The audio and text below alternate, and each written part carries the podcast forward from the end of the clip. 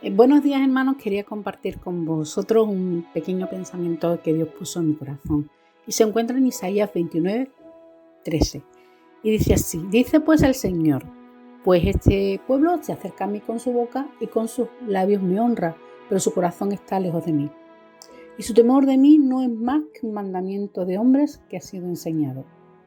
Ese versículo ha golpeado mi corazón en estos días y me ha hecho reflexionar sobre el motivo por el que le sirvo. Porque sabéis, más importante que servir y honrar a Dios es nuestra motivación para hacerlo.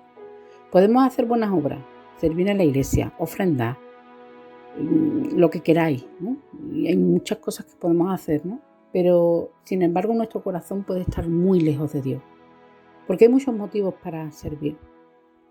Eh, tener una buena reputación, conservar nuestro puesto en la iglesia, sentirnos mejores que los demás, acallar nuestra conciencia, o sea, mm, miles de motivos, ¿no? Y un buen ejemplo de esto lo tenemos en la parábola del hijo pródigo. El hermano que se queda con su padre, para todo el mundo era el, hijo bueno, el que se quedó a su lado, el que vive con el padre, el que trabaja a su lado, pero sin embargo su corazón no estaba cerca de su padre. Podía existir miles, miles y miles de motivos por los que él se quedaba.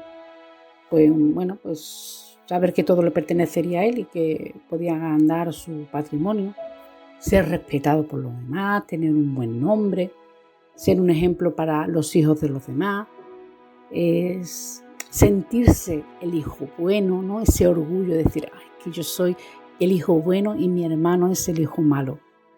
Bueno, eh, motivación mucha, pero realmente poco o nada le importaba la felicidad ni el dolor que estaba sufriendo su padre. Eso no, no lo, no, aquello no le importaba, ¿no? Y de hecho cuando su hermano vuelve no entiende por qué su padre reacciona de esa manera y por qué su padre lo trata así, porque realmente no conocía el sufrimiento y el dolor de, de su padre.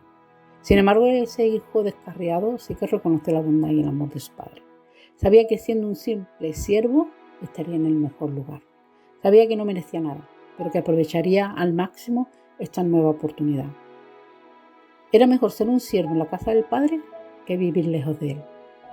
Servir desde la gracia, desde la misericordia, sabiendo que no merecemos nada, pero que Él nos lo dio todo. Honrar desde un corazón agradecido que ha sido rescatado, despojado de la ropa de inmundicia y vestido con ropas reales solo por gracia, solo por amor. Para el hijo pródigo poder servir a su padre ya era un privilegio, porque sabía que no merecía ni siquiera eso. Pero, ¿tú qué motivos tienes para servirle? ¿Cuáles son tus motivos? ¿Qué te motiva a servirle? Recuerda que la gracia no es una invitación a pecar porque Dios está dispuesto a perdonar, sino lo que nos aliente a desear acercarnos al corazón de Dios y a la necesidad del ser humano. Que Dios os bendiga.